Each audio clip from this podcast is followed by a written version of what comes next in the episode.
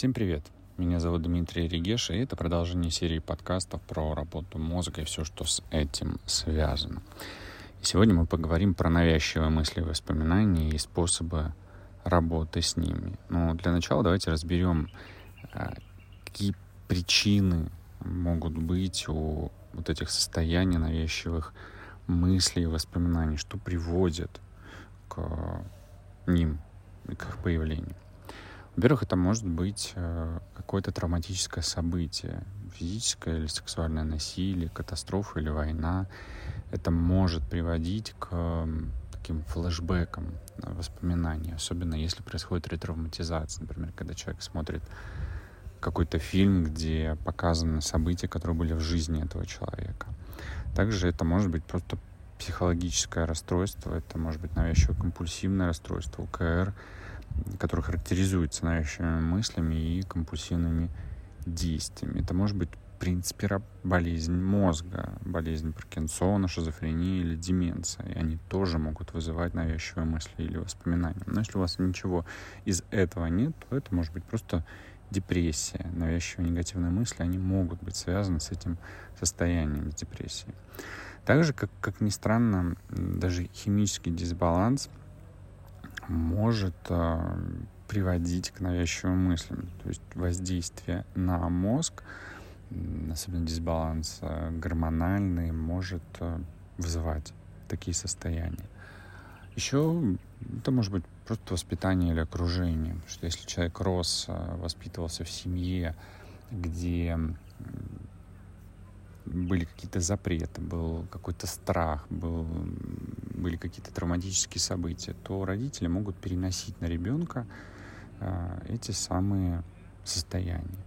А также может влиять очень культурные или религиозные факторы, потому что в некоторых культурах или религиозных традициях могут и существуют строгие нормы и запреты, которые вызывают навязчивые мысли у людей из-за того, что они боятся нарушить эти нормы или запреты.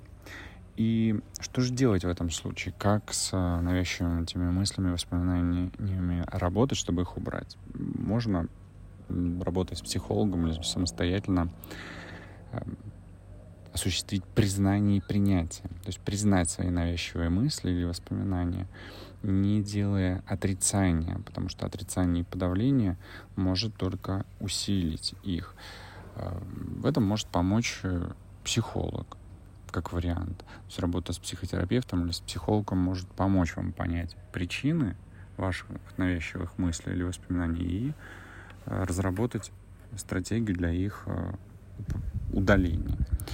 Можно просто медитировать, отключать мозг, ту часть мозга, которая эти воспоминания э, и мысли, как говорится, теребит, и через медитацию и релаксацию отключать. А, и это отключение, она может помочь, если это делать регулярно, это может помочь отключиться от этих воспоминаний и вообще забыть их. И есть много разных техник, э, кроме медитации, позволяющих э, данному забыванию. Еще можно записывать свои мысли, например, вести дневник, и все, что возникает, все переживания, прям записывать на бумагу и изучать их, смотреть. Э, лучше на это тратить больше 20 минут, потому что может быть так, что изучая, анализируя эти мысли, вы найдете решение, как э, этот страх вообще на самом деле убрать. Еще, кстати, эти мысли, воспоминания могут стимулировать э, такие вещи, как э, кофеин, какие-то другие вещества, э, вызывающие усиление симпатической нервной системы и за счет этого э, стимулирующий ваш мозг такой активности к переживательной работе. Э, поэтому регулярный сон, правильное питание, медитация, избегание стимуляторов, физическая активность, это плавание, это бег, это йога, все это может помочь разрешить данную проблему.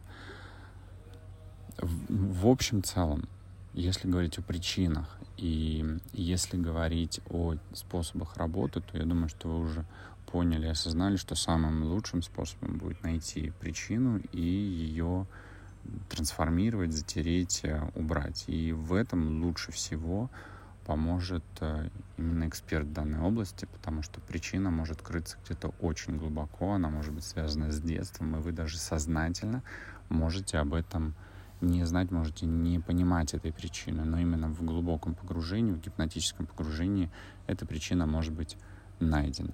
Поэтому, если у вас есть такие состояния, то работайте с экспертом, можете записаться ко мне на первичную консультацию, где мы обсудим, что вас беспокоит, и найдем решение.